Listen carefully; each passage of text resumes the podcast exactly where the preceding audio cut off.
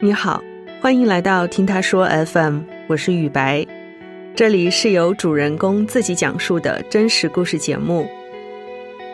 今天是教师节，大家借着这个日子，通过各种方式表达对老师的感恩。我们今天的讲述者黑狗也是一名老师，但他所教的孩子呢比较特殊。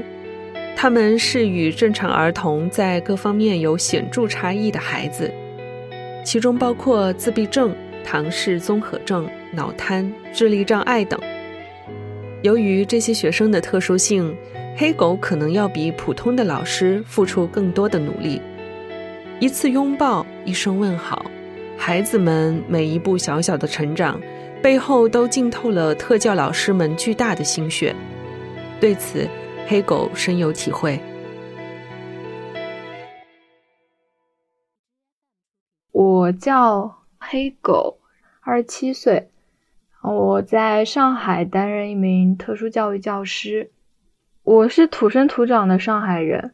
我在二零一三年高三的时候，那会儿是上海有一个非常著名的指挥家曹鹏老师。他有帮助自闭症小朋友来参加乐队的演出，然后当时呢，就是相关的报纸报道了他的这样一个事迹。这群孩子因为一开始对我们这种学生来讲，他是一个比较陌生的群体，就觉得这群孩子蛮特别的。好，当年是因为填了特殊教育这个专业，曾一度会被周遭的同学有一些调侃。我一个好闺蜜，有可能是闺蜜，所以说话就比较直。她跟我讲说：“张姨啊，我妈妈说你填了这个专业以后，万一教书，你自己要教傻的。”然后我当时其实会有一点点在意了，但是好像这种在意也并没有影响到我最终的决定。我觉得你没有试过，你怎么会知道结果就是那个样子呢？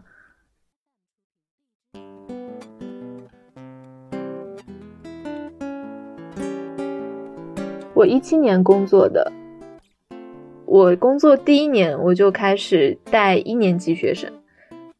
我们班级有八名学生，他们中有四个是自闭症，有两个是脑瘫，有一个是唐氏综合症，一个是智力障碍。他们的障碍类型非常之多样，几乎涵盖了大类的这种特殊儿童的类型。他们在上学之前的那个暑假会有新生家访。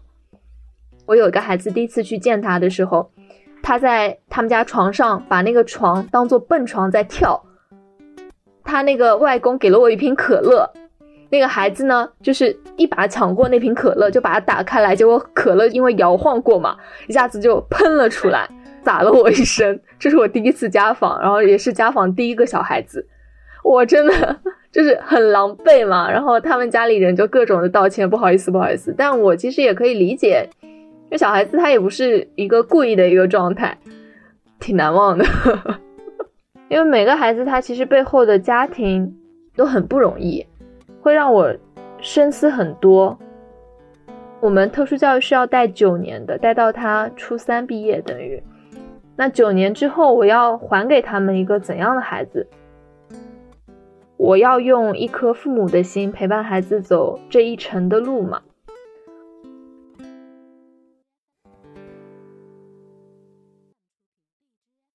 我第一天上班还是非常非常开心的，早上心情很好，化了美美的妆，新的一天，丰富的早饭。结果一到教室，很多家长孩子已经到了，第一眼看到他们就还是很开心，看到可爱的孩子们。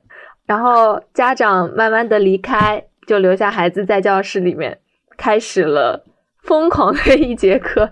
就会看到唐氏小朋友盘着腿坐在椅子上面，也不理老师，就一个人在那边弹着一个玩具的一个吉他。自闭症小朋友有陪读家长的，然后就在那边发脾气，然后家长在一旁就是各种的软硬兼施。脑瘫的孩子因为不会讲话，他的整一个坐姿啊什么都不太稳定，陪读的家长也是需要不断的去帮他调整坐姿，跟他一起去玩玩具。印象最深刻的是，当时我们有一个小朋友，他非常非常依恋自己的妈妈，他妈妈走了以后，他一直在哭。后来呢，他就一直抱着我的手，把我作为了他妈妈的替补嘛，不让我走，一刻都不理我。然后我一走，他就要哭，然后各种的不适应。还有一个智力障碍的小朋友，他也不玩玩具，就是跟我们的大班阿姨重复着一句话：“爸爸，爸爸，爸爸。”因为是一年级，还会有很多的老师过来看一看，关心一下，领导呀什么都在。然后就发现这个教室里面，学生学生在闹，大人大人在讲话，各种的凌乱。所以第一天我那个早饭我是开开心心拎进去的嘛。但是到放学，他都是就是一口都没有咬过，你知道吗？哦，累趴，简直！下班第一天，我和我妹两个人约了一起吃饭，然后就吃饭吃到一半，我说不行，我困的不行了，我要睡一会儿。虽然很累，但那一天确实是给到我一些惊喜和欣慰的。那天中饭我记得非常非常清楚，是我们学校吃的炒面。这几个孩子哦，就吃的是特别特别香。很多孩子在我家访的时候，他们家长跟我讲，他们家小朋友是不会自己吃饭的。但那一天，所有的孩子都是自己吃饭的。吃饭的视频拍下来给家长们看，家长们都惊呆了，他们难以想象自己的孩子咬面咬的那么香，你知道吗？因为我一直带他们，他们只要进校就可以看到我，离校我把他们送走。我们的办公桌是在教室里的，就算我们不帮他们上课，我们也一直是坐在他们后面，所有他们的吃喝拉撒我们都会管。一般生活上的问题，我们每个班级会配备一个生活的保育阿姨，如果她没有空或者是忙不过来，那我会搭把手。我们一般是中午午休的时候，饭吃完以后，阿姨会去休息，班主任在教室里面。有一天，有个孩子中午跟我讲，他要大便，然后我当时心里就想，你要不要再忍一下，忍一下，阿姨就回来了。但但是我当然不能这样讲嘛，对吧？那我说你去吧，我等一下过来给你送纸。然后我问他你会擦吗？他没有反应，我就试图给了他一张纸，结果发现他并不会。我我是一个很有洁癖的人。我真的是很崩溃，我到底要如何下手？我就挣扎了大概几秒钟时间，但这个时候你更多的也会意识到自己是一个老师的身份，你会克服掉自己内心的个人的一些这种洁癖，会帮他擦嘛。那个孩子呢，基本上每天都会在学校上厕所，而且挑的时间段都是阿姨不在的。授之以鱼不如授之以渔。我后来就这样，就是给他准备了很多纸，教他这个怎么个擦法。一次两次擦不好呢，你就稍微帮他收收尾，整理一下。但是慢慢的，经过一段时间，你就会发现，哎，他做的好像有点像模像样了。到三年级的时候，就已经能够完全的自己擦了，但是是需要你在旁边去盯着他的，在一旁告诉他，你先要干嘛。先去擦好，然后丢，就是我的指令都会很简单，他会听得懂。然后再擦，再丢，再擦，再丢，而且是需要你一张张纸去递给他的。弄完，然后你就说那马桶冲掉，他就会自己冲。裤子一条一条拉。我在工作第一年，我就学会了如何给孩子喂饭，如何给孩子上厕所、擦屁股这个样子。当时就有老教师嘲笑说：“张老师自己还没有结婚的人，他已经具备了带娃的经验。”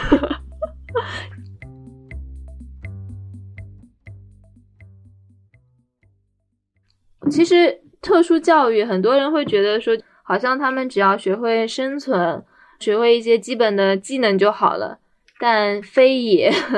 我们其实也会给小朋友上很多文化课，比如说我就是一个数学老师嘛。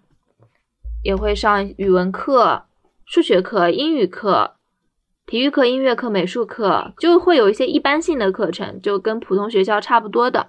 那也会有一些为他们量身定制的一些课程，比如说一些感统课、感官课，手工课，类似这样的一些康复类的课程。我其实工作以来被攻击过很多次，最严重的一次是被一个孩子隔着衣服把肚皮给咬了。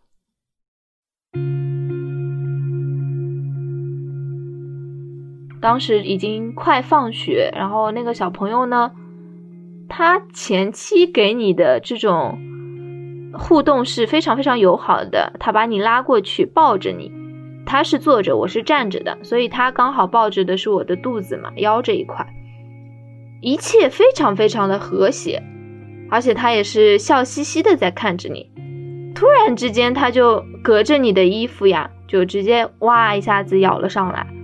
哇，那种痛就是钻心的痛。当时是冬天，隔着很厚的衣服，肚子上都已经出了那个咬痕，还有淤青。但是我们老师在学生面前，可能再痛，你都会要维护自己的教师的一个形象，尽可能的把他拉开来。等到他的陪读家长过来，当时我们校长刚好经过。我一看到校长，校长问我怎么了，我一下子眼泪就绷不住了，一下子就大哭起来，就是觉得很委屈。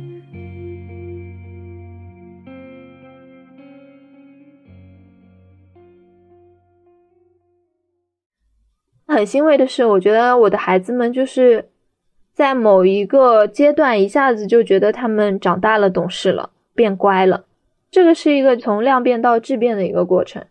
我们班小朋友中午吃完饭之后，到下午上课之前的那个半个小时时间里面，一二年级他们一心想要去躺在那个玩具垫上玩玩具，甚至打铃了都不肯起来。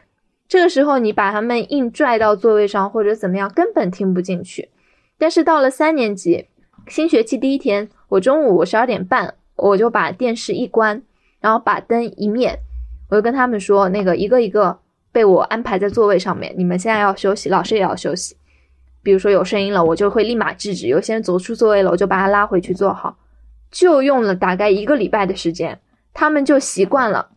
然后到后面很神奇的是，会有小朋友就认知能力比较好的，他们会看那个教室里面的时钟，到了十二点半，有一个小姑娘就会自己帮我把电视关掉，自己把那个灯也给关掉，大家就是哦坐到座位上了。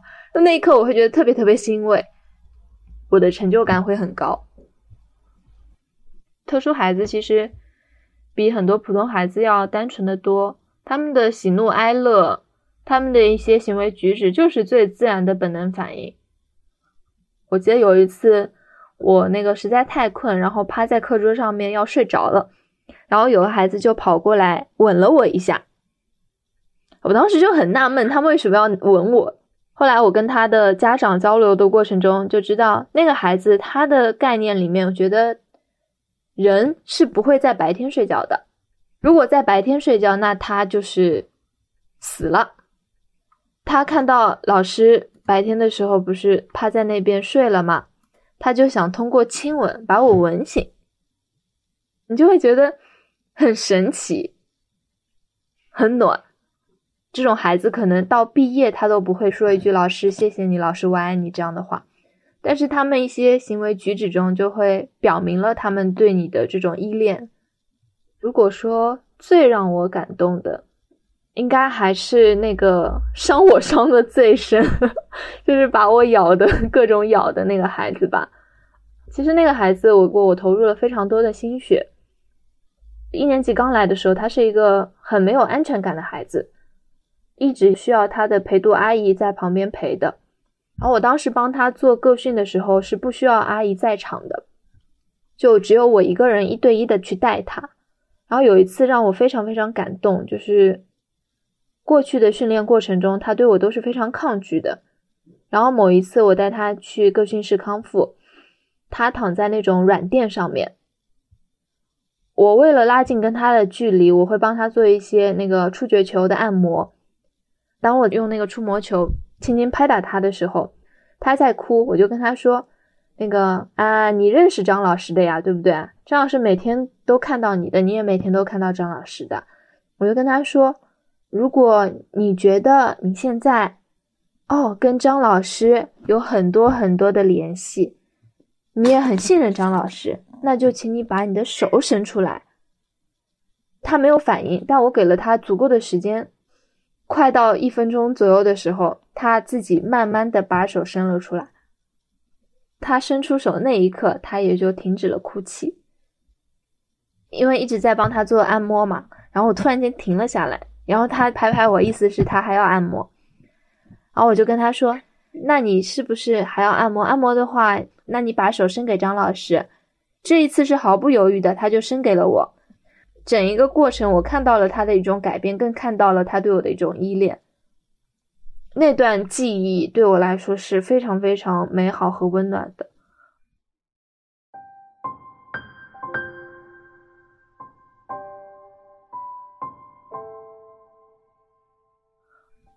就会觉得时间很快，一眨眼我已经工作五年了，然后一眨眼他们也已经五年级了，再过四年他们可能就要面临升学的升学，走入社会的走入社会，甚至有一些他可能走入不了社会，就只能待在家里。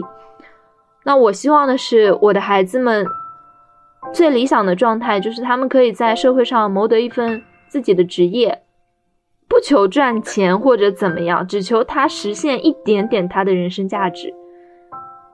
次之一点，他可以自己饿了能够自己找到吃的东西，或者是能够自己做一些简单的吃的东西。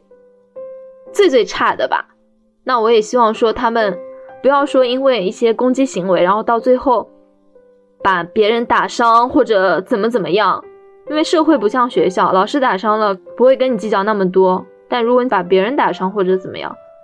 就说的难听一点，我不希望他们会因为这样的一些问题，到最后家长都放弃他们。我们教这些小朋友真的很难，比如说之类的小朋友学大小这样一个一组概念，他可能这辈子都不会理解大小这个概念。经常我们在教的过程中，自己会把自己绕进去，怎么教？因为我们小时候都不用教，他就自己会了。所以我们当时有一个教授就说：“不要觉得普教老师教一个孩子考上清华北大是一个很难的事情。对于我们特教老师来说，你要把一个智力障碍的学生教会一组概念，那种成就感就像获得诺贝尔奖一样。可能刚开始闺蜜讲的是因为是闺蜜，所以才会讲，其他人不会讲。但是现在更多的是你会碰到一些更加……”嗯，现实的一些质疑。我也是个适婚女青年哈，然后有一次相亲还是什么，那个男生呢就是问我职业嘛，他刚开始就知道我是老师，他还觉得蛮好的。后来他问我，哎，你是教小学、初中还是高中啊？然后我就跟他说我是做特殊教育的，然后他就说啊，特殊教育是什么？然后我就跟他解释，他顿时就是。很尴尬的那种表情，他直接就觉得说，可能职业的关系就不太合适或者怎么样，就从来没有人用这种理由拒绝过我。怎么讲呢？别人也会有别人的考量嘛，对吧？而且他们会觉得说，哎，你一个堂堂的华师大的毕业生，怎么做特殊教育这个东西？周围的亲戚啊、朋友啊会叫我转行。他说：“你不要一直待在这种学校里面呀，真的工作以后，你面临到的社会上的一些不认可，然后周围亲朋好友的冷言冷语都很多。总而言之，他们都觉得特教是混日子的，要么觉得特教就是你在大材小用，就这样。”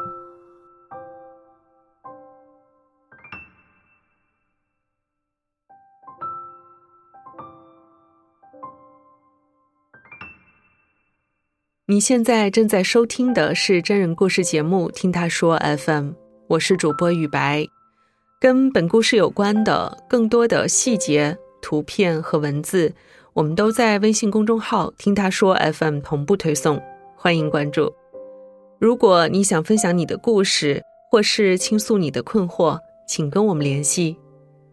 愿你的每个心声都有人倾听，每个故事都有回音。